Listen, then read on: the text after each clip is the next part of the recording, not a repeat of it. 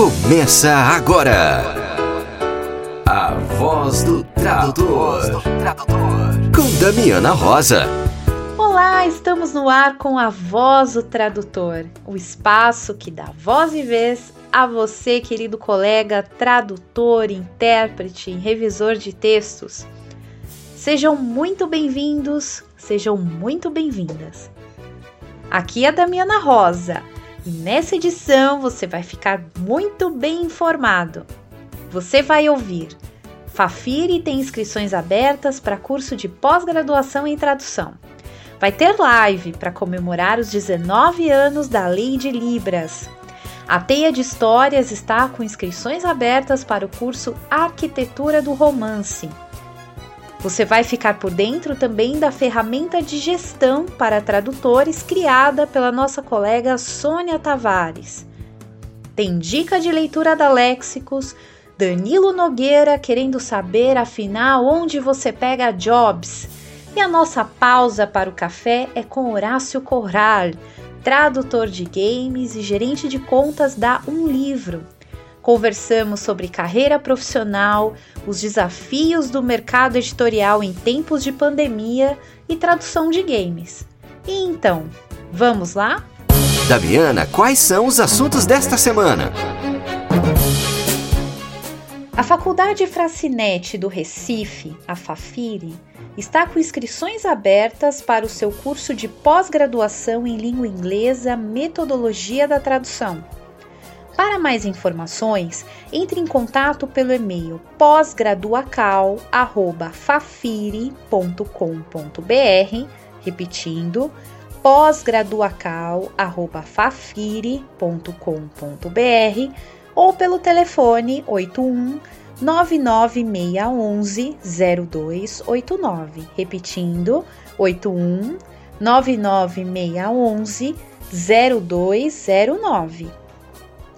Para quem não sabe, Libras é a sigla da Língua Brasileira de Sinais, uma língua de modalidade gestual visual, onde é possível se comunicar através de gestos, expressões faciais e corporais. É reconhecida como meio legal de comunicação e expressão desde o dia 24 de abril de 2002, através da Lei 10.436. A Libras é muito utilizada na comunicação com pessoas surdas, sendo, portanto, uma importante ferramenta de inclusão social. A Associação de Tradutores, Intérpretes e Guia Intérpretes da Língua de Sinais do Estado do Pernambuco, a TIUSP, através da Diretoria Leão do Norte, preparou um evento virtual para comemorarmos os 19 anos da Lei de Libras.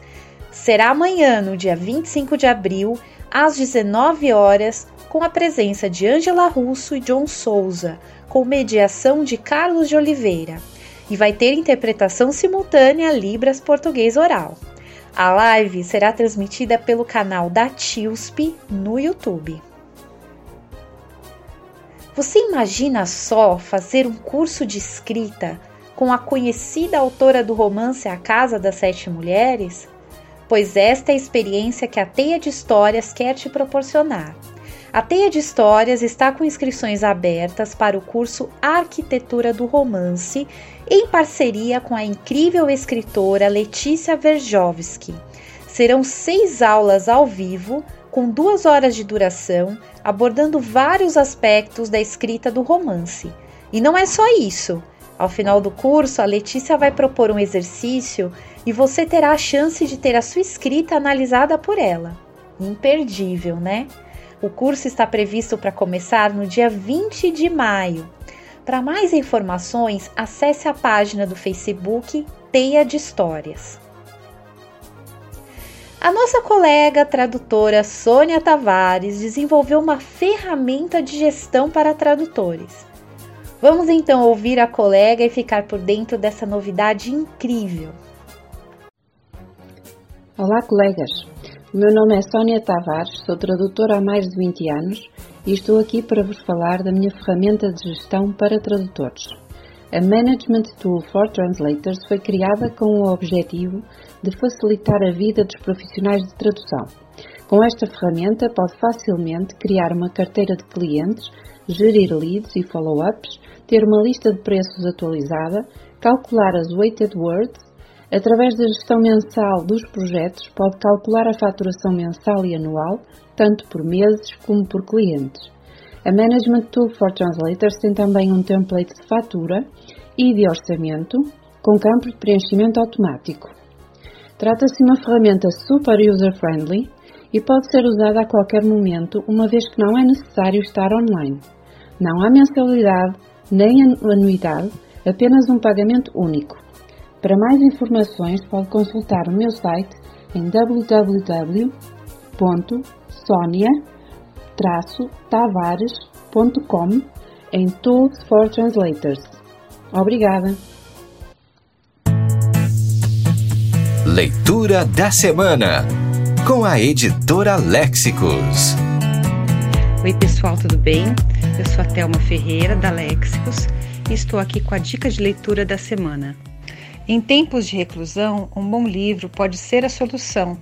Livros da Léxicos com 20% de desconto para os ouvintes da Voz do Tradutor. A dica de hoje é Tradução em Contexto, Contos de M.R. James, edição bilíngue.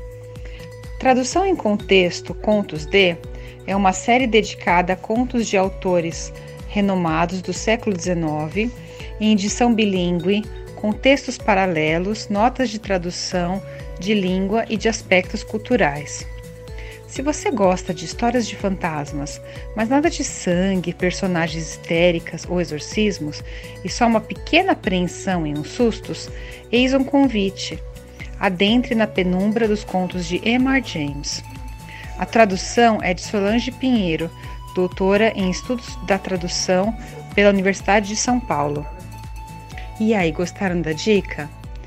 Se quiser adquirir nossos livros, acesse nosso site www.lexicos.com.br. Até a próxima. Um abraço. O avesso da tradução com Danilo Nogueira.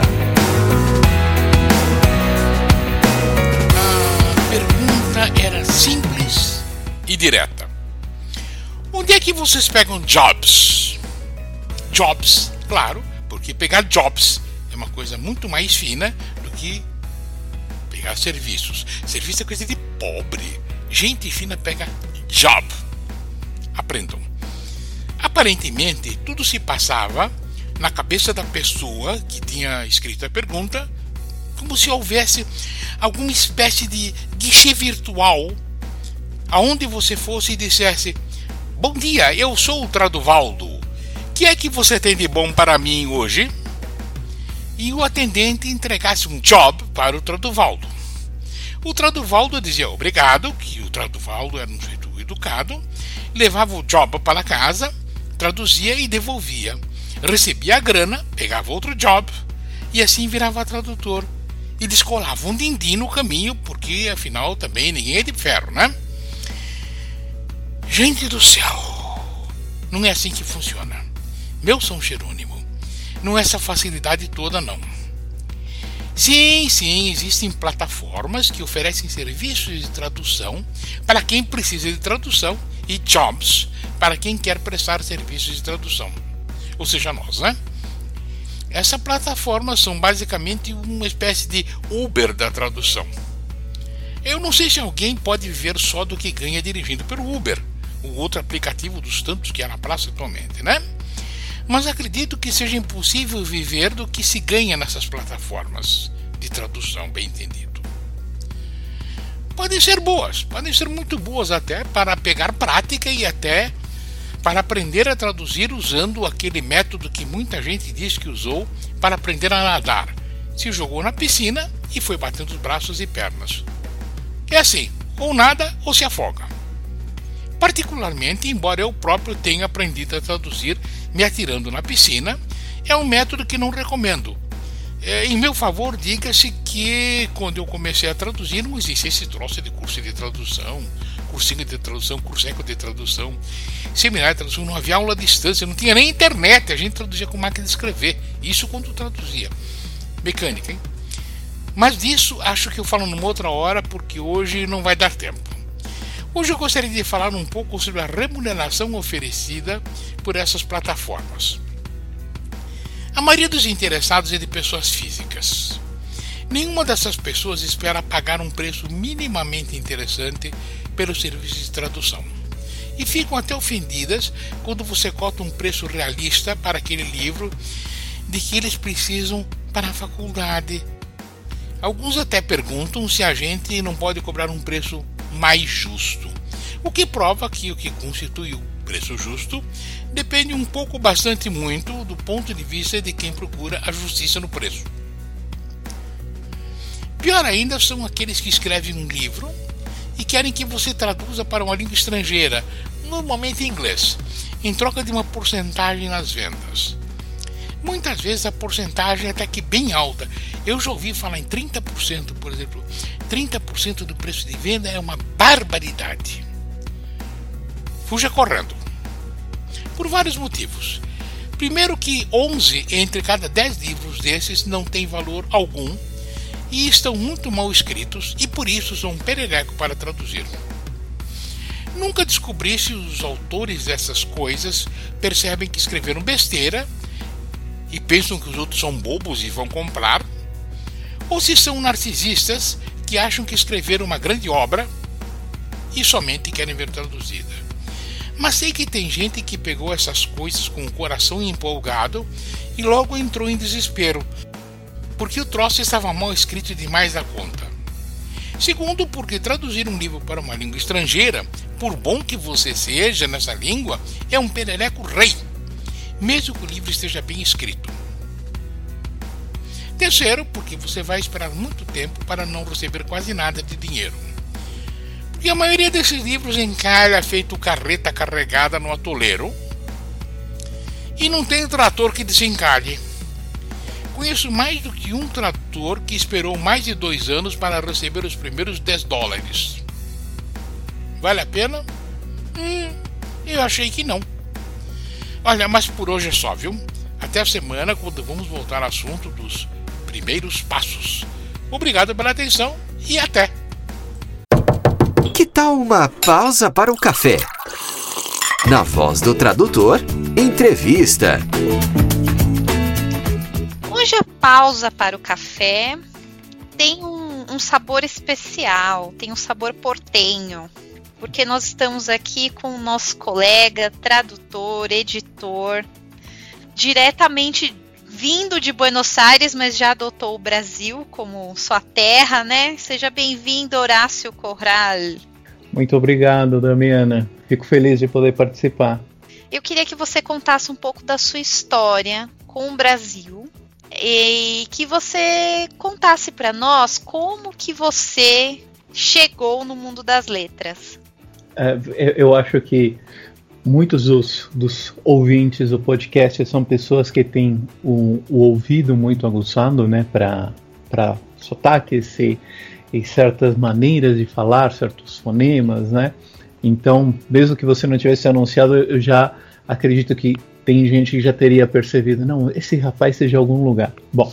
Mas Horácio, você hum. passa, hein? Seu, é muito, muito suave o seu sotaque. É quase imperceptível. Só o ouvinte mais atento perceberia, viu? Ah, eu acho que dado, dado o, o, o devido tempo de fala, a pessoa começa, começa a atinar que alguns fonemas são um pouquinho diferentes. Eu não falo como como meu pai, que um, eu acho maravilhoso isso, né? Que a pessoa que fala as palavras em português corretamente, mas com uma prosódia 100% do castelhano portenho. Então, o meu pai ele fala assim, né? Então ele não está falando errado, mas ele está falando espanhol, mesmo que ele não esteja falando as palavras em castelhano, né? Então, é, mas eu fico muito feliz de não, não, não não seria nem cometer essa gafe, né? Mas é um, é um jeito muito muito argentino, até eu falaria de do pessoal falar. Mas vamos lá. Eu, eu nasci, né? E, e, e cresci em, em, Buenos Aires, né? Morei lá até uns 10, 11 anos. Uh, então, meu pai é argentino, uh, a minha mãe é carioca, minha mãe é do Rio. E eu vim morar no Rio de Janeiro primeiro em 93, né? Aí eu peguei toda aquela época de, de formação cultural, né? De, do Brasil de Ayrton Senna, Brasil campeão do mundo de 94, é, monte, um monte de coisa, TV Colosso, os, os animes na TV, man, TV Manchete. TV Manchete, é, eu era fã da TV Manchete também. Nossa, Cavaleiros do Zodíaco, é, Dragon Yu Ball, Yu todo. Yu Yu Hakusho, nossa, Yu Yu Hakusho, uma das melhores é, dublagens que eu vi na minha vida, é absolutamente maravilhoso. Eu acho que foi a primeira vez que eu vi que a dublagem brasileira era uma coisa é, é, fora de série, né? E assim, eu cresci, eu sempre como, como referência, né? E até na, na minha oficina de tradução de games eu coloco o, o Chaves, né? O El Chavo del Ocho e eu, eu ouvi o, o Chaves, eu assisti quando era pequeno, o original em espanhol, né, mexicano, e eu ouvi por muito tempo depois também os dubladores em português. E, e para mim é, é, é, uma coisa que não, não tem. Uh, eles estão na mesma sincronia, né? E tem algumas piadas que, por incrível que pareça, elas funcionam melhor em português. As adaptações ficaram até melhor em português em alguns, em alguns pontos, né? É, mas então, eu peguei então toda essa fase aí do, do, do Brasil, desse momento, é, e aí eu voltei depois para Buenos Aires, fiquei lá até final de 98, e aí vim morar em São Paulo, e estou em São Paulo desde então, né, desde do final de 98, comecinho de 99. E em parte por causa de, de, de, sempre ter transitado entre os dois países, né, entre principalmente Rio, eh, Buenos Aires e depois São Paulo, essa questão de idioma sempre foi uma coisa que fazia parte da minha vida, né? né? E para mim era muito engraçado porque quando eu voltei para Buenos Aires, no final dos anos 90, eu era brasileiro. E no Brasil, eu era o argentino. Né? Então, é, eu sou um outsider essencialmente em quase qualquer lugar, né? tirando quando eu tive a sorte de ir para a Alemanha, onde, onde, eu simplesmente era da, da, América Latina, digamos assim, né? ou América do Sul. E então essa questão dos idiomas, para mim, eu aprendi depois o inglês é, na escola e, e como muita gente aprendi inglês jogando também. Então, um dos meus jogos preferidos de todos os tempos, jogo, joguei todos os jogos dessa série, recomendo imensamente. É, mas um dos jogos que mais me incentivou uh, a ler em inglês e pegar o dicionário, né, fazer aquela coisa bem, eu diria bem assim de adolescente, de você ficar tentando ali é, ler e bater uma palavra com a outra para entender é o Civilization 2, né, que é um jogo de estratégia por turnos. Hoje em dia você já está no Civilization 6, é um jogo incrivelmente complexo. E o Civilization 2 ele tinha uma coisa que era a civilopédia, e eu sempre gostei muito de enciclopédias. Na civilopédia ele te ensinava, como é um jogo que é baseado na história da humanidade, você tinha que explicar os sistemas de governo, você tinha que explicar certas, certos avanços da ciência. Então, ele era uma enciclopédia que servia para estabelecer o, lore, né, o, o, conhecimento, o contexto de alguns aspectos do jogo, para aquele jogo de estratégia. Mas como o jogo de estratégia era baseado na, na história da humanidade, eles tinham que explicar o que, que era comunismo e qual que era a diferença entre o comunismo e o capitalismo no contexto do jogo. Né? Isso foi uma das coisas que mais me incentivou a, a ir atrás de, de ler em inglês e, e de, de, procurar e de pesquisar. Tempos depois, né, depois de ter trabalhado aí, tendo ido para a área uh, do, dos livros, né, tendo trabalhado como livreiro na Livraria Cultura e tendo muito mais contato com escritores, com editores de livros, com editoras, né, aí é que começou essa, essa questão da tradução, né? É, não tanto eu não tenho uma graduação formal em letras como, como muita gente que é super especializada e eu acho isso in, incrível, né? Uh, eu não tenho esse, esse background, mas o background de uma pessoa que, que estava, digamos assim, no, no lugar certo, na hora certa, para ter a oportunidade de começar a trabalhar nessa área, né? Então, aos pouquinhos eu fui uh, começando a, a, trabalhar com, com traduções, primeiros traduções é, técnicas de manuais de, que estavam em inglês pro, e trazer para português ou do espanhol para português, né? E depois com traduções literárias, né? E, mas aí a gente entra um pouquinho literário, se eu falo nem, não de ficção, mas uh, livros trade, né? Livros que você encontra em livrarias, livros principalmente de não ficção, muito livro de autoajuda. Mas aí você entra num, num, num terreno meio nebuloso, meio cinza, que é essa questão de você acreditar o tradutor, né? É, então tem muitos livros nas quais eu, eu, fazia parte de uma equipe e eu não estou ali acreditado, mas tudo bem, eu sei que eu fiz e é uma experiência que eu tive nessa área. Então você começou na, na técnica mesmo, com os manuais técnicos e depois você foi migrando para o mundo dos livros. Exatamente. É, eu comecei mais com, com, com essa parte técnica. E depois continuei porque é uma coisa que eu acho muito interessante. Eu lembro que traduzi o um manual é, do, do, do SAP, né, que é um, um sistema de ERP super complexo. E era um manual de instalação de mais de 300 páginas do inglês para o português. E tinha muita coisa de informática pesada, sem conceitos complicados que, que, eu, que eu percebi que assim que se eu não tivesse um background vinculado a essa área de informática, que era um interesse mais pessoal meu, praticamente, eu não, te, não teria conseguido fazer aquela tradução do jeito correto, né? Você tinha, por exemplo, explicando para a pessoa como instalar esse sistema é, em servidores que envolvendo Linux, né?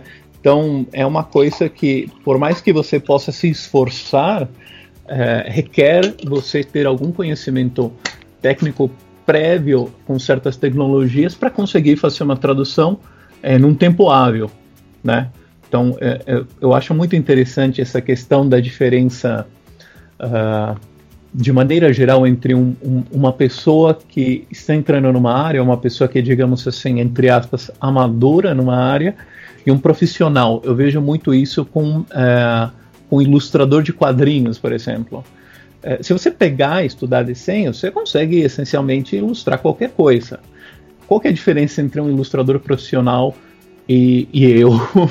né? Eu vou levar 10 vezes mais tempo para fazer a mesma coisa que esse cara faz em 10 minutos. Só que ele passou anos e anos treinando para conseguir fazer isso em minutos, né? Eu acho que o tradutor tem muito esse, esse perfil também. Não é que certas traduções, certas localizações, no caso de games, são impossíveis de serem feitas por outras pessoas menos especializadas. A diferença é que uma pessoa que já trabalha na área já conhece certas, já está familiarizada com certas soluções, com o contexto de certos elementos, né? E consegue ser mais eficiente mais rápido e normalmente mais preciso, né? Agora vamos para a fofoca do mundo editorial, porque você sabe que o pessoal fala que é QI, que é quem indica, que é fechado, que é impossível. Como assim, Horácio, você trabalha na área editorial? Olha, eu acho que eu acredito que existem dois tipos de pessoas que trabalham na, na área editorial. É, gente é, que é absolutamente apaixonado por livros, né?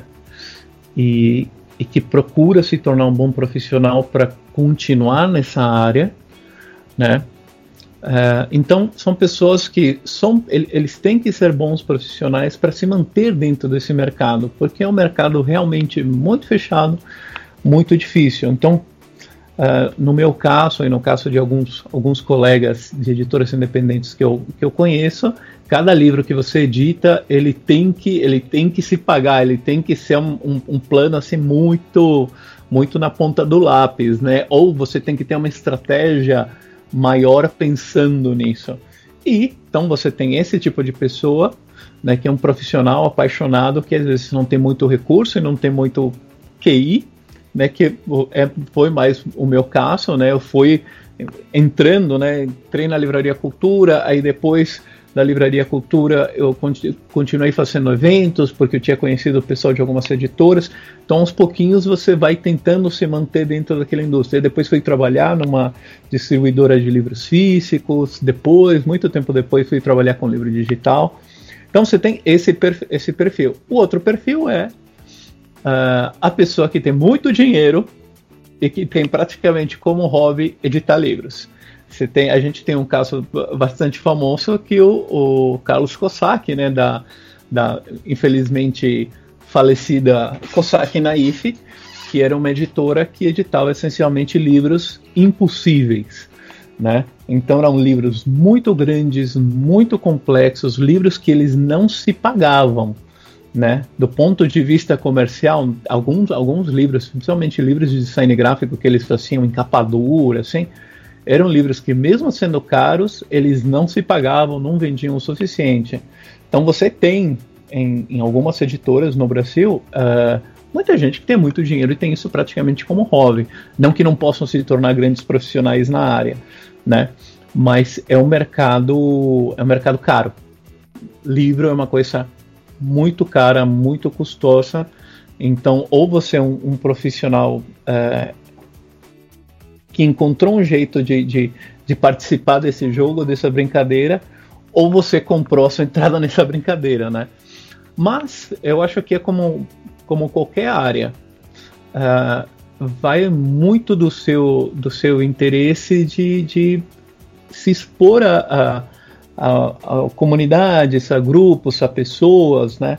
Eu comecei na livraria Cultura profissionalmente, mas eu já lia bastante, já procurava é, autores e editoras e tentar entender como essas coisas funcionavam, né? Sempre quis eu é, escrever ficção, mas eu tinha muito medo de escrever ficção e ninguém me ler, enfim, esse medo do artista, né, de ser um fracasso. Mas é, então pensei, deixa eu pelo menos entender como isso funciona, porque aí se eu for tentar mais para frente, eu vou eu vou ter uma noção por que, que não deu certo, né? E eu ainda tenho as minhas coisas engavetadas, mas hoje em dia eu tenho uma noção de por que, que poderia ou não dar certo um livro meu, né? E é interessante agora, a pandemia virou tudo de ponta cabeça o mercado, né? Eu fiquei bastante surpresa em ver as indicações dos prêmios Jabuti é, virem de, da, de editoras menos conhecidas, né? Que eram sempre as mesmas que estavam ali e veio um monte de novidade, né? Percebi também como mudou a forma das pessoas comprarem os livros, né, Horácio? De repente o e-book explodiu. Queria que você comentasse um pouco do seu sentir também é, da, da pandemia, né? Que mudou a forma das pessoas lerem no Brasil. O que, que você acha? Não, concordo, concordo 100%. É, até alguns meses atrás eu estava trabalhando como diretor de marketing uma editora, digamos assim, de porte médio, a Literary Books, e eu tinha começado a trabalhar com eles no ano passado, antes da pandemia começar. É, quando a pandemia chegou, houve uma mudança grande de hábito nas pessoas, né? Claro, forçados pela pandemia, é, mas eu acho isso muito interessante no, no Brasil. Tem muitas pessoas que criticam o, o brasileiro por não ser uma pessoa que, segue, que siga as regras, né? E eu acho que não, não cada, cada, cada pessoa, cada povo, cada comunidade tem o seu jeito de fazer as coisas. Eu lembro muito bem no começo lá do Twitter que o Twitter ele foi, é uma ferramenta que foi pensada para você usar via SMS, via texto de celular. Então, no primeiro momento, e o exemplo que eles davam lá no começo do Twitter era ah, nossa, tem um, tem um macaquinho aqui no poste de luz, vou, vou twittar isso, né, vou mandar um, uma mensagem de texto para um servidor, esse servidor vai replicar isso na internet. O que, que o brasileiro fez? Uh, o brasileiro não tinha acesso a esse servidor porque ficava nos Estados Unidos. O brasileiro fez uma coisa que não foi pensado pelo pessoal da, do Twitter, que é sentar em casa, dentro, e twittar. E começar a compartilhar ideias e coisas, né? Então, o, o, o que, que eu quero dizer com isso? O brasileiro, ele pula certas etapas. Né? E ah, isso é um problema? Não, não é um problema. Tem muita gente. Isso na verdade tem a ver um pouco com, com a estrutura da sociedade e outras coisas assim. Então eu, eu, eu sempre fui, uh, vou continuar sendo um entusiasta de, de novas tecnologias, principalmente quando elas democratizam o acesso ao conhecimento, ao conteúdo, né? E o livro digital mais do que provou isso com, com, com a pandemia. Então você tinha gente que, entre aspas, é, não lia, né, não tinha o hábito de ler, mas é, a partir do momento que a pessoa percebeu que ela conseguia ler um livro digital no celular, e tem muita gente que ainda não sabe que você não precisa ter um Kindle ou um Kobo Reader ou leve da Saraiva, distinto aí, leve. É, você não precisa ter isso. Qualquer celular, qualquer tablet, qualquer computador te dá acesso a um livro digital, né? E as pessoas durante a pandemia começaram a perceber isso, começaram a perceber que é, era mais fácil, era mais simples. Então, talvez gente que não tivesse dinheiro para comprar um livro físico, porque o livro físico no Brasil ainda é caro e provavelmente ele vai continuar por algum tempo, é, essas pessoas elas literalmente pularam de não ler o livro físico porque não tinham acesso, porque não tinham dinheiro, para ler diretamente no livro digital, né? E isso eu achei um, uma coisa maravilhosa. Você vê os números, né? Tem um site é, que é uma referência no mercado editorial que é o Publish News, tem algumas é, matérias, alguns artigos sobre isso e você teve uma grande mudança no comportamento, num hábito de leitura do brasileiro, tanto para de, de, migrar para a leitura do, do, no formato digital, que na verdade todo mundo, por isso que eu falo aspas, né? Ah, eu não gosto de ler em tela, fala a pessoa para mim. Tá, e você tá lendo seu e-mail onde, cara pálida? Né? Onde você tá lendo esse verbete do, do esse artigo da Wikipedia? As pessoas acessam, a maioria das pessoas acessam a internet e as redes sociais o tempo inteiro, eles estão lendo o tempo inteiro em, em, em telas. Né? O que muda é o que? O livro é, de ficção, digamos assim, ele tem outro contexto, ele tem outro uso, né? Um, é, um, é uma experiência diferente, não é uma experiência tão social, por exemplo, você lê um livro sozinho, normalmente. Você não lê um livro com mais uma pessoa, você não faz isso, embora você tenha algumas ferramentas que permitam tornar a, a leitura mais social. Mas teve, teve uma grande mudança de, de hábito e isso se refletiu também no, no e-commerce, de maneira geral muitas editoras uh, nesse, nesse mercado cresceram muito no, no, no e-commerce, tanto que uh, marketplaces como o Mercado Livre cresceram, cresceram no ano passado mais do que eles devem ter crescido nos últimos anos, né? E eu acho isso muito interessante porque você acaba é,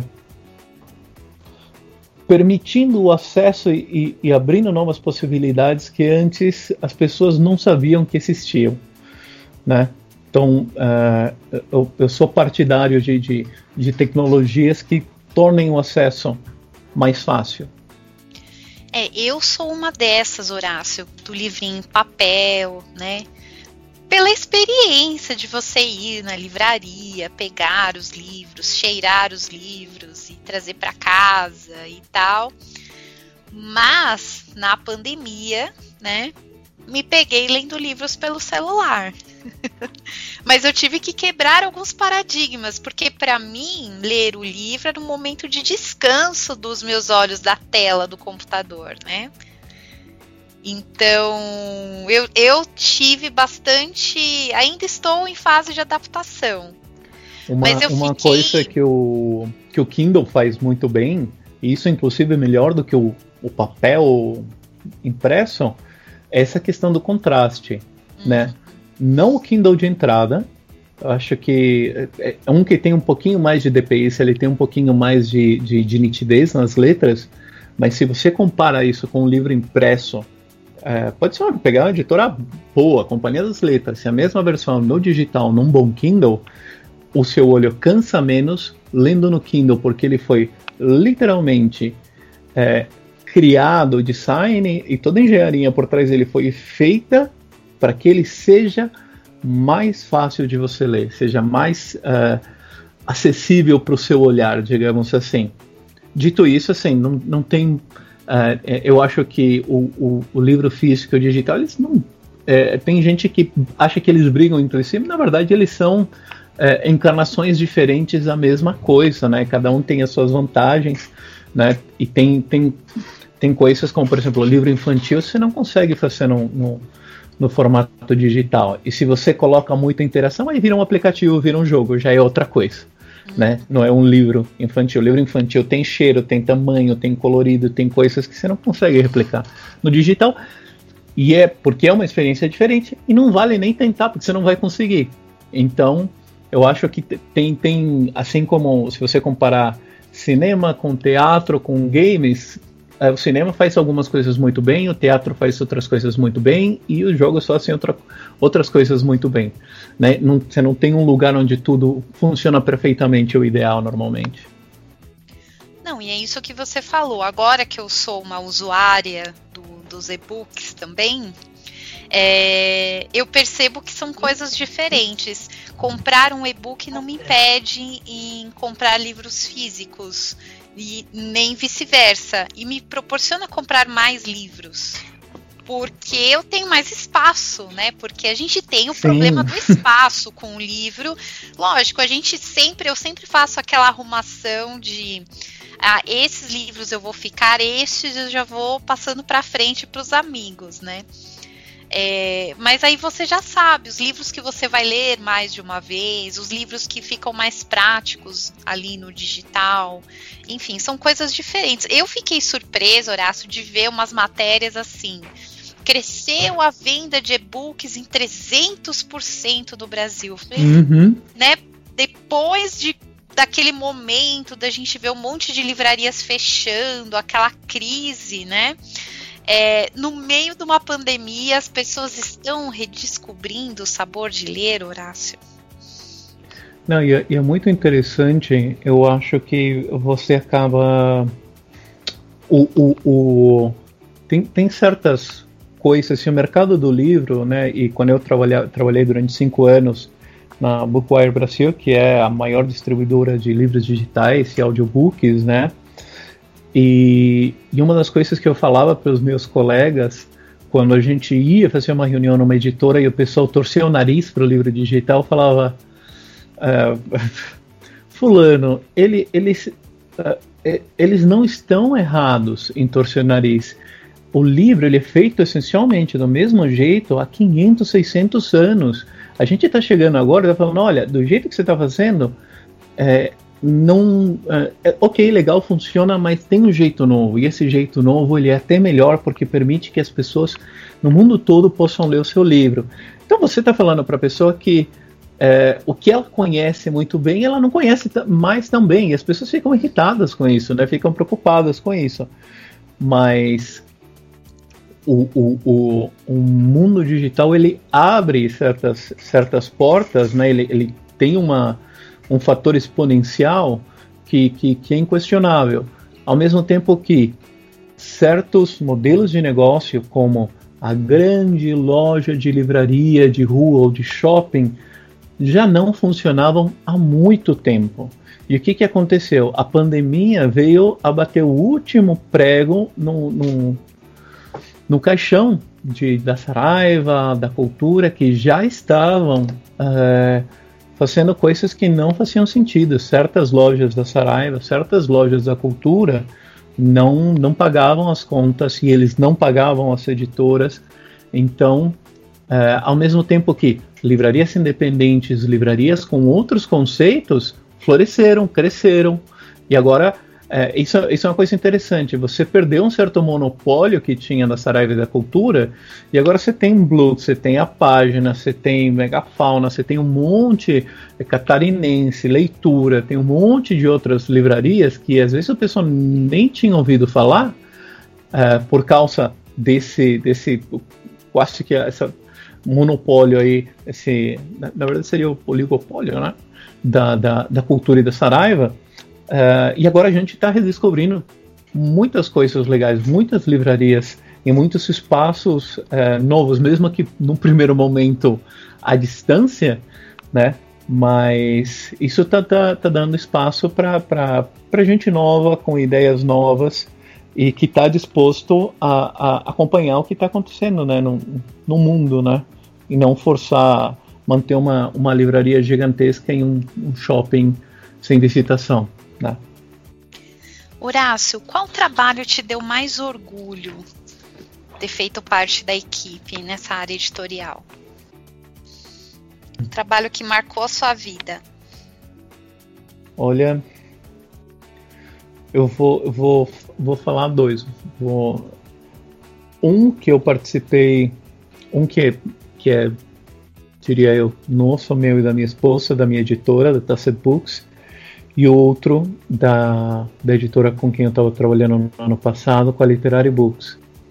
O da Literary Books foi interessante porque foi um livro uh, com vários especialistas que a gente ia lançar, né, eu cuidava da parte de marketing, um livro que se chama é, Soft Skills.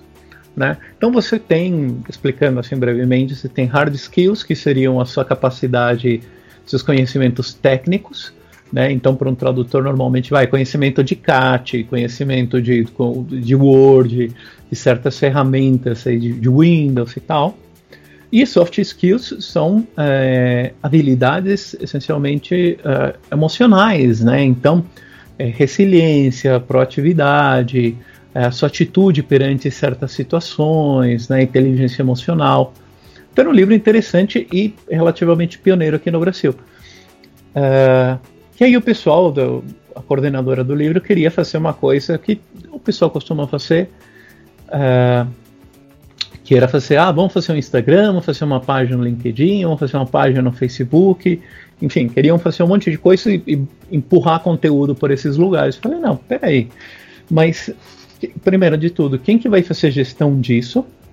Né? A gente até pode, mas quem que vai criar o conteúdo? E mais do que isso, é importante a gente sempre pensar que tudo tem um começo, meio e fim. Depois que o livro for lançado, isso vai ser é, atualizado ou dois, três meses depois do livro ser lançado, essas, essas, esses perfis em redes sociais simplesmente vão ser abandonados, ser esquecidos, né? Aí eu falei para eles, vamos fazer uma coisa diferente? Né? E o objetivo que eles tinham era entrar para a lista dos mais vendidos da revista Veja, né? E ela martelava isso. Aí eu falei, não, tudo bem, a gente pode, pode apontar nessa direção, ok, mas vamos, vamos fazer uma coisa interessante. Tem, e esse é um livro voltado para profissionais de praticamente de todas as áreas. Tem no LinkedIn algum grupo, alguma comunidade que fale de soft skills? Tem algum grupo brasileiro sobre isso? Aí eu fui lá pesquisar, não tinha. Eu falei, vamos fazer o seguinte: em vez de fazer um monte de perfis que a gente não vai alimentar depois, por que, que a gente não cria um grupo, uma comunidade no LinkedIn e alimentamos essa comunidade com os nossos contatos, né, do, do, da coordenadora, dos coautores da obra e tal, e tornamos isso o espaço para se falar sobre soft skills no Brasil ou pelo menos em português, né?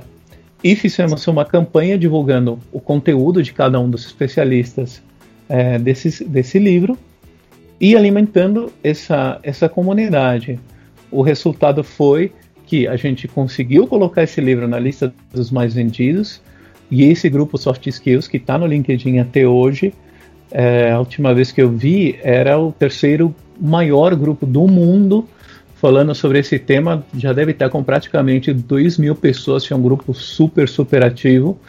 Né? Então, fiquei muito feliz de, de, de que, que, eu consegui não só atingir esse objetivo do, da, da, lista dos mais vendidos, né? mas de, de, criar uma coisa um pouco mais perene do que a publicação em si, e esse objetivo dos mais vendidos, que, que transcendeu essa obra que já fez com que vá ter. É, vão lançar volume 2, e esse livro está sendo é, desmembrado e criar, criando-se outras coisas a partir dele, né, a partir dessa comunidade também, né? Então isso é uma coisa que me deixou muito feliz. E a, e a outra coisa é, são os livros da, da, da, minha editora, com a minha esposa, com a Maíra, da Tacit Books, né?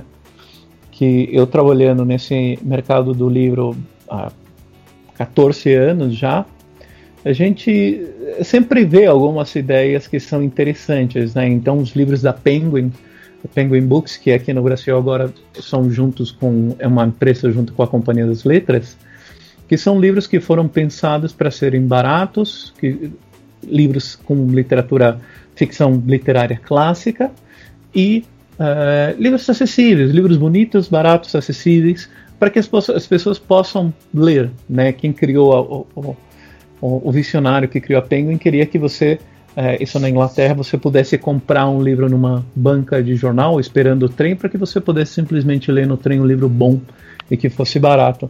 E o conceito da, da Tacit Books surgiu um pouquinho disso, né? Então a gente pegou livros de é, obras de domínio público e foi fazendo curadoria de, é, de contos, de romances, de cartas, de poemas para criar obras inéditas. Né? E o primeiro livro que eu consegui é, editar, né? Hoje em dia a gente faz bastante, já batemos, de, batemos 900 livros digitais no catálogo e agora a gente tem livro também físico no formato de impressão sobre demanda. É, mas o primeiro de todos que eu fiz e que me exigiu bastante, foi protótipo, né? Me exigiu bastante pesquisa para eu ficar satisfeito, né?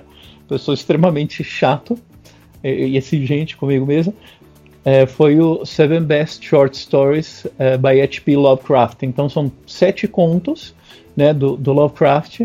E aí eu queria selecionar os sete melhores contos. E aí você entra nessa coisa, mas o que, que é conto? Qual que é o conceito de conto? Isso é um conto? Isso é uma noveleta?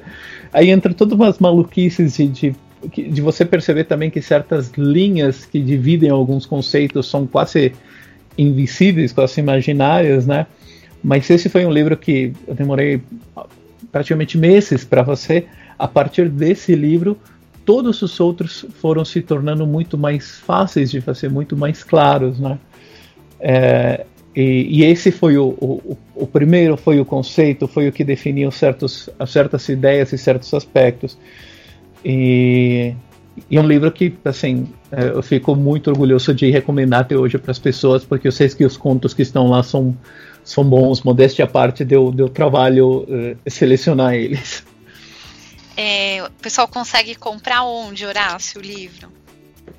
Olha, o, o livro digital você consegue comprar essencialmente em qualquer loja de livro digital. Então, uh, pode escolher Amazon, Apple, uh, Google. Se você tem Storytel ou Script, se você está fora do Brasil, é, tem um monte de lugares, né? Uh, os livros também, se não me engano, estão no Kindle Unlimited, se não me engano, também, que é o, Netflix aí da Amazon.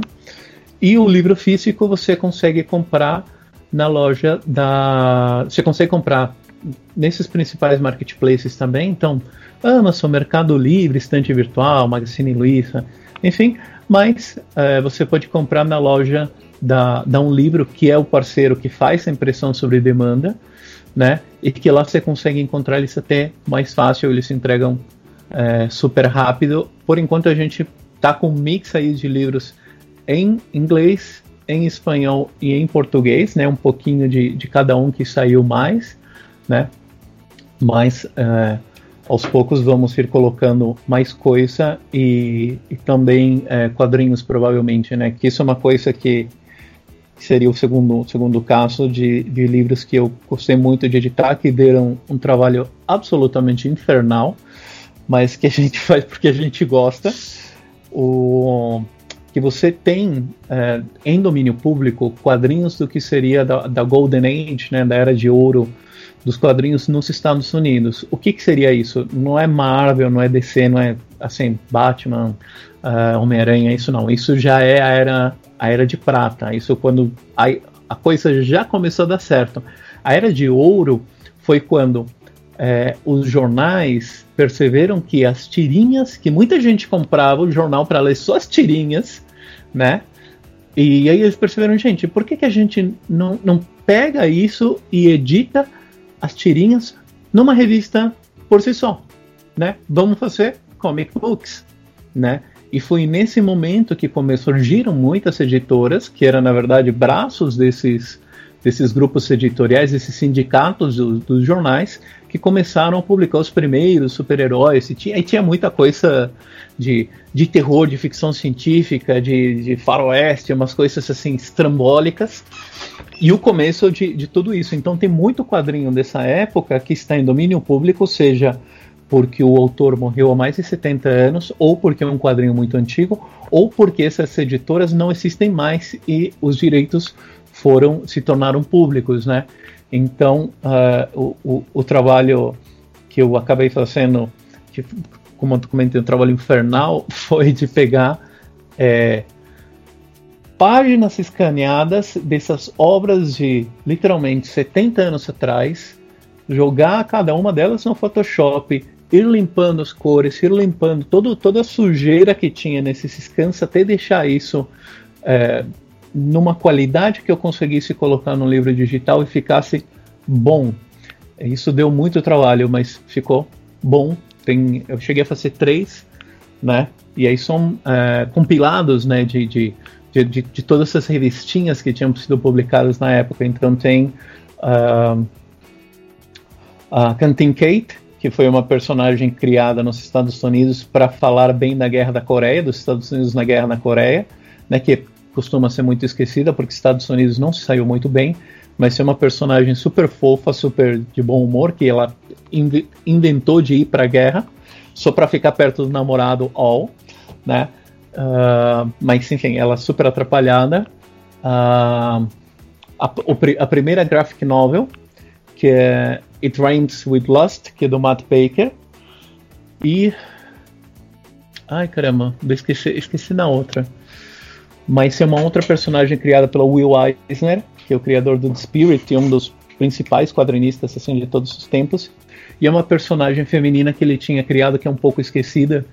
É a Lady Luck, Lady Luck Omnibus, né, que também é uma, uma moça aí que luta contra o crime e são obras muito antigas que hoje em dia certos aspectos não fazem sentido, mas eu acho que metade pelo valor cultural, metade pela curiosidade são muito interessantes e eu vejo que isso esse, esse em particular ele sai muito em biblioteca nos Estados Unidos. O pessoal procura, o pessoal baixa, o pessoal lê e eu fico fascinado com isso. E esse, e, alguns desses livros eu quero tentar fazer também impresso aqui no Brasil, né? Agora, Horácio, você tem o seu lado tradutor de games também, né? Queria que você uhum. comentasse um pouquinho da sua história como tradutor de games, como que você parou aí no mundo dos jogos digitais, diretamente do mundo dos livros para o mundo dos jogos digitais. Olha, eu, eu, como eu comentei, eu sempre gostei muito de jogar. Uh, na, aqui na América Latina, tanto na Argentina quanto no Brasil, né? Você não tinha tanto acesso a, a consoles, principalmente, então eu jogava mais no, no, no, PC, no computador, e anos depois eu consegui, ainda na Argentina, um, um Nintendinho, né, o NES, ou como na Argentina que eles conseguiam só importar a versão japonesa, o Family Game, ou Famicom, e que aqui no Brasil, por uma questão de reserva de mercado e tal, o pessoal fez clones, né? Então você tem o Phantom System, você tem umas coisas que só existiram no Brasil e os colecionadores adoram, né? E então eu jogava muito desde pequeno e eu queria eh, fazer jogos, né? E só que nos anos 90, até o final dos anos 90 principalmente, nossa, você achar que fosse possível fazer jogos no Brasil, só a, só a pessoa da Tectoy é que dava alguma ideia de que isso, esse sonho pudesse ser realizável. Né? Tectoy que curiosamente foi criado por um engenheiro argentino, eu descobri isso esses dias. E, mas ainda assim, era uma coisa muito inacessível, né? Então eu queria trabalhar com games de algum jeito ou outro, né? Fazendo, enfim, participando do processo, mas era uma coisa impossível. Muitos anos depois, já na época em que a gente que começa a febre do Kickstarter, né, e do crowdfunding desses, desses financiamentos coletivos, é, eu vi um projeto de um, de um jogo é, chamado Soul Gambler, né, que era um jogo de aventura. Digamos, ele dá para simplificar o conceito como se fosse um quadrinho, uma história em quadrinhos que você consegue é, escolher para onde a história caminha, né? Para onde a história vai. Então, as suas, as suas escolhas, as suas decisões no jogo alteram o final do jogo, o que, que acontece com o seu personagem. Se tem mais de cinco finais diferentes, tem um final muito bom, tem um final absolutamente horrível, né? Então, era um jogo relativamente curto, que você jogava em uma hora e meia, né? O que o tempo de duração para um jogo é, é muito curto. Mas como ele tinha finais diferentes e tinha várias possibilidades, todo mundo jogava esse jogo pelo menos umas duas, três vezes, né? Para você ver o que, que acontecia quando você tomava decisões diferentes, né?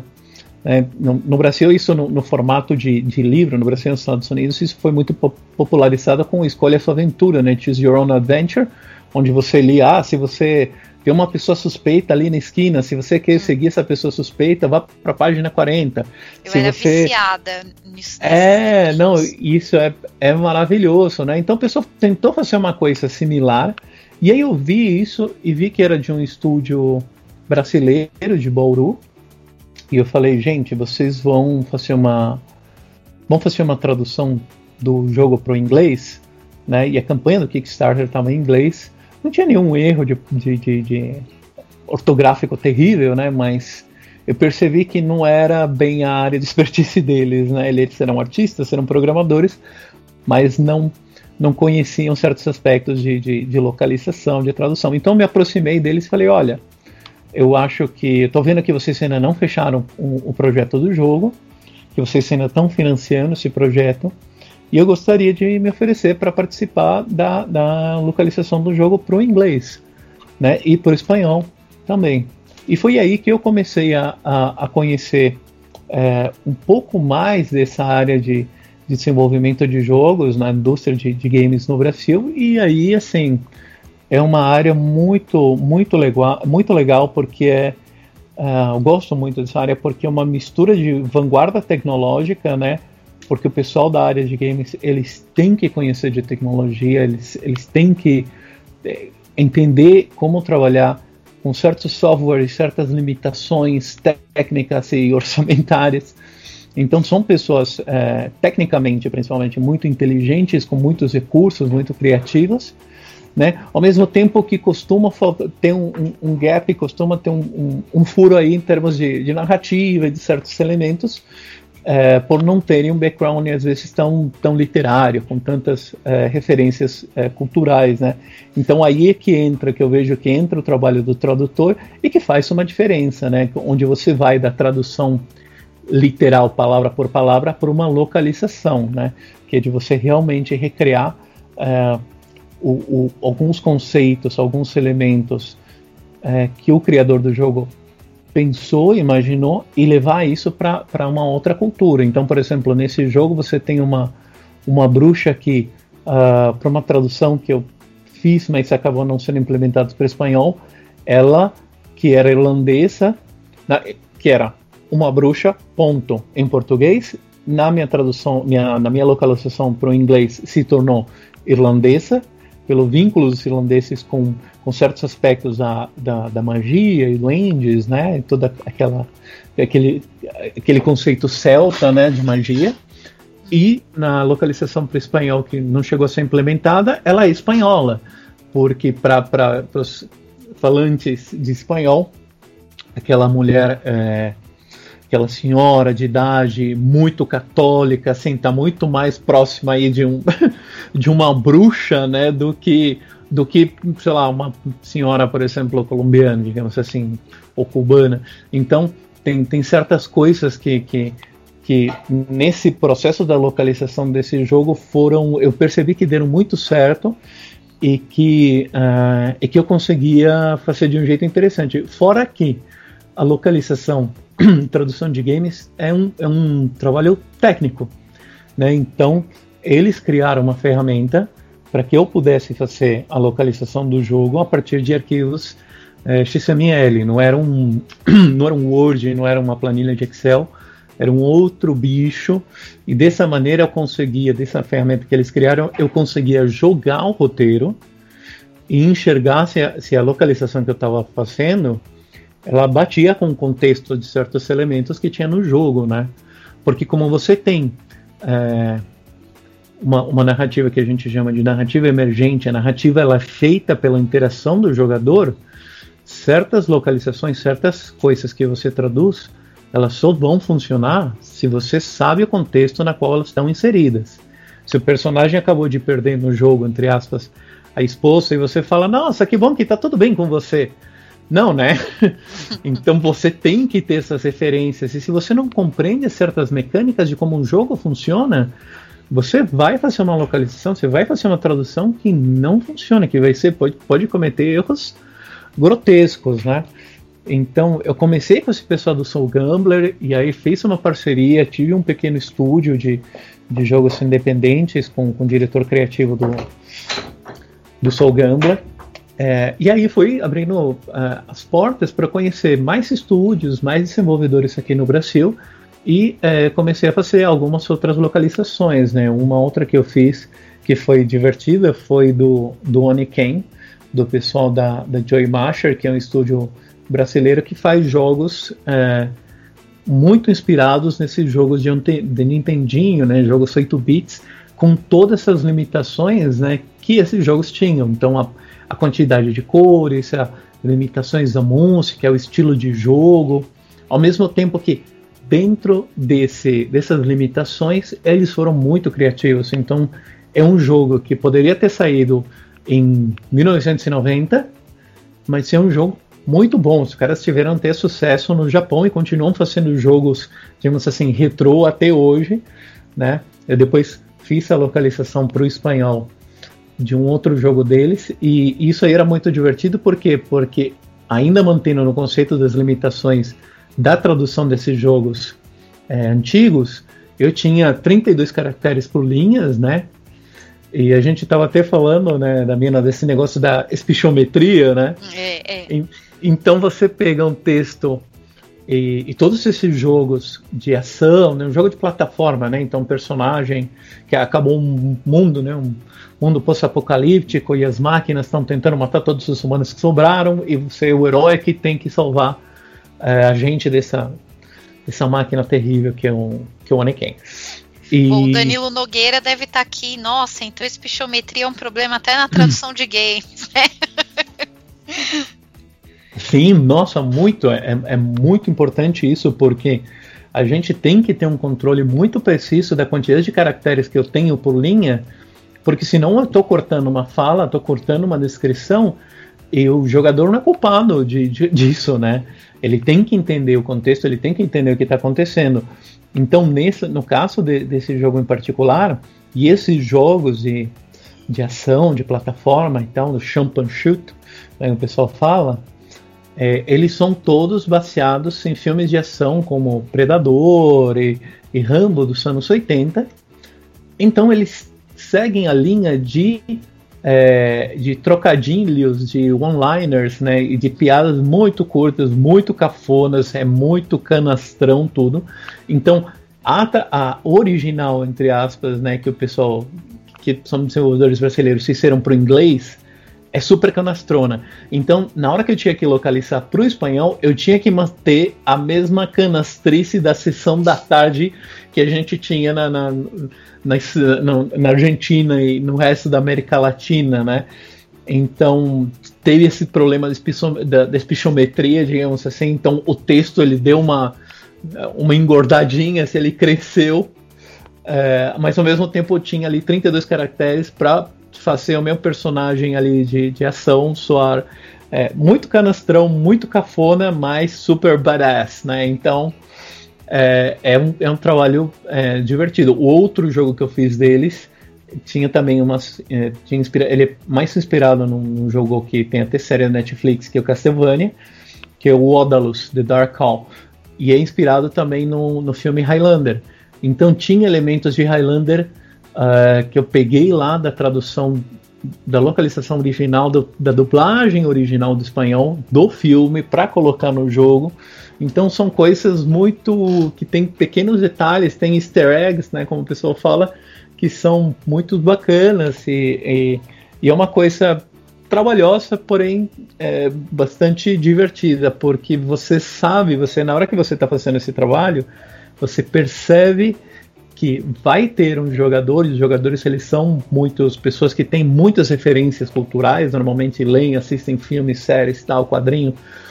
Então, o cara ele vai pegar referência, e na hora que ele pegar a referência, ele vai dar um sorriso, e eu, enquanto tradutor, vou ficar feliz porque eu fiz o meu trabalho do jeito certo, né? Horácio, essa conversa tá uma delícia. Mas, bom, eu já vou deixar o convite para você voltar outras vezes, porque com certeza o pessoal vai querer mandar perguntas. Aliás, mandem, mandem perguntas, a gente traz o Horácio de volta. Mas eu queria que você encerrasse com uma mensagem para o nosso tradu coleguinha tradutor iniciante que está dando seus primeiros passinhos na área. Que conselho que você daria para o nosso colega iniciante?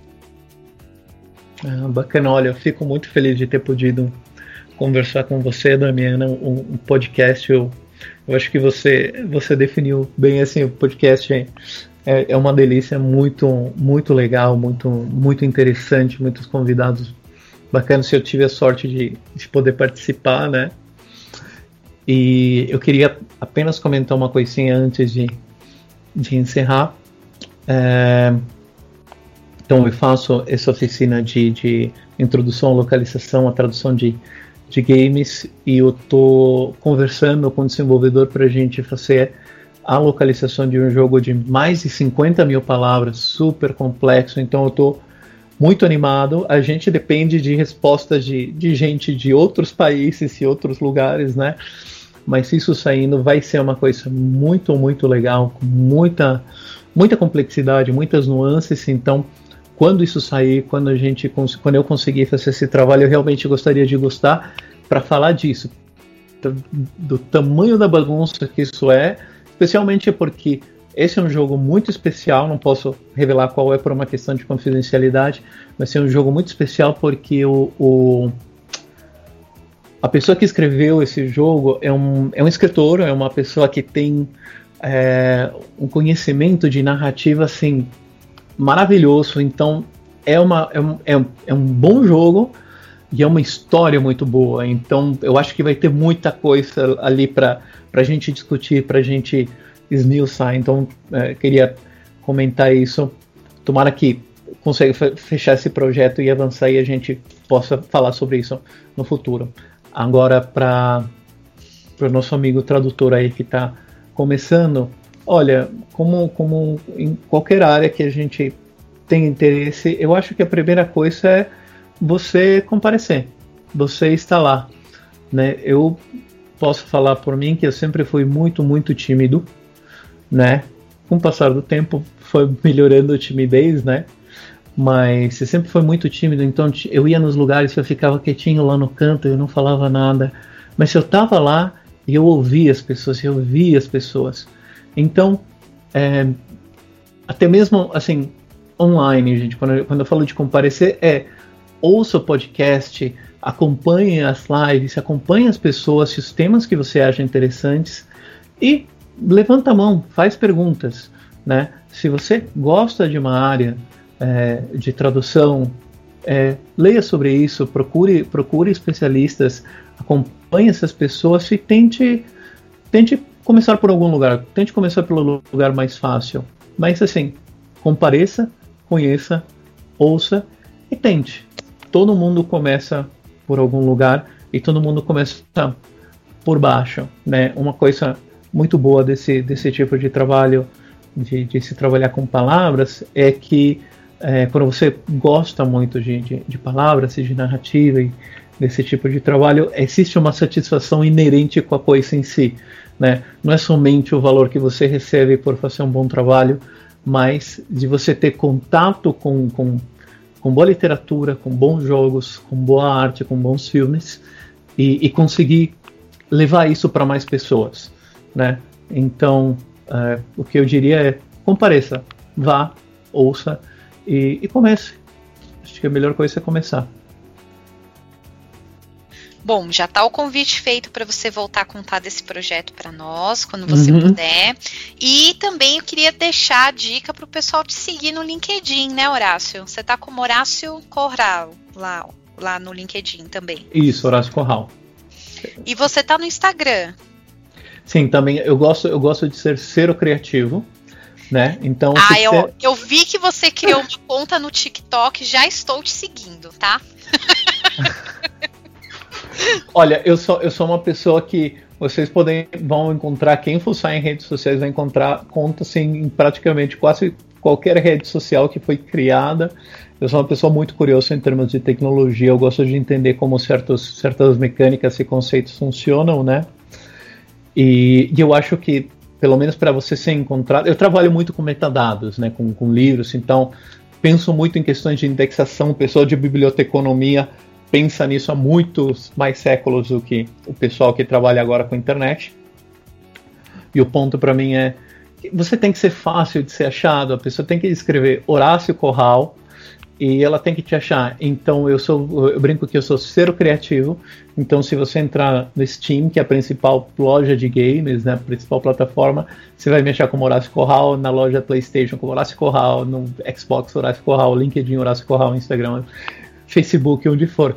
Então é fácil, é fácil me achar e assim, realmente fiquem à vontade para para me seguir. Eu falo falo um pouquinho de de games, eventualmente de questões mais específicas de localização mesmo de games, falo de livros uh, e o que eu gosto muito é de é, auxiliar tanto, tanto artistas quanto é, criadores de conteúdo e, e, nesse sentido me refiro a coisa no espectro mais amplo, né?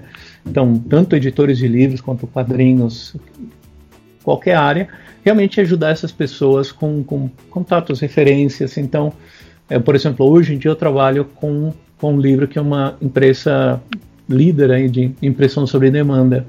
E é um, é um modelo de negócio dos caras, eles entram num, eles, é um modelo de negócio que entra no bolso de qualquer editora, né? Seja de uma pessoa editora até Companhia das Letras, né? Então eu, eu, eu acho sempre muito bacana ajudar as pessoas para que a gente possa ver mais conteúdo. A gente saiu da época onde trabalhar com fotografia era proibitivo porque você não tinha dinheiro para é, comprar máquina e para revelar a foto. Se a gente saiu dessa época onde você não podia escrever o seu próprio romance publicar e ser lido, Gente, isso não existe mais. O que existe é conhecer ou não as ferramentas, conhecer ou não as possibilidades. E como eu estou enfiado nessa área, eu fico muito feliz de falar, gente, olha, o que você está tentando fazer dá para você fazer com essa ferramenta e desse jeito. Então, pode me seguir que eu, eu, eu sempre falo dessas, dessas oportunidades e dessas ideias. Legal, Horácio. Obrigada por você ter topado, para a gente bater esse papo aqui. Foi maravilhoso tomar esse café com você. E Espero te ver aqui outras vezes, hein? Um abração. Abraço, muito obrigado pelo convite. Até mais. Fique por dentro da agenda da Escola de Tradutores. Dia 27 de abril, às 19h30, tem Desafios da Tradução e Versão de Dialetos com Marli Tog. Essa oficina tem como objetivo trazer à luz dilemas de tradução de termos regionais e de socioletos encontrados em obras da literatura brasileira, buscando permear as causas e as consequências das possíveis escolhas. Busca-se estimular o pensamento crítico dos tradutores para as questões envolvidas neste processo, assim como apresentar instrumentos de análise e estratégias de tradução que possam auxiliar nesse processo. Dia 29 de abril, às 19h30, tem Quero Ser Tradutor. E agora? Comigo, Damiana Rosa. Venha conhecer o mundo da tradução, as ferramentas e conhecimentos necessários e comece a atuar profissionalmente na área. Dia 4 de maio tem oficina de tradução literária com Carol Bruni. Tradução literária exige pesquisa, conhecimentos diversos, e um exercício de criatividade grande.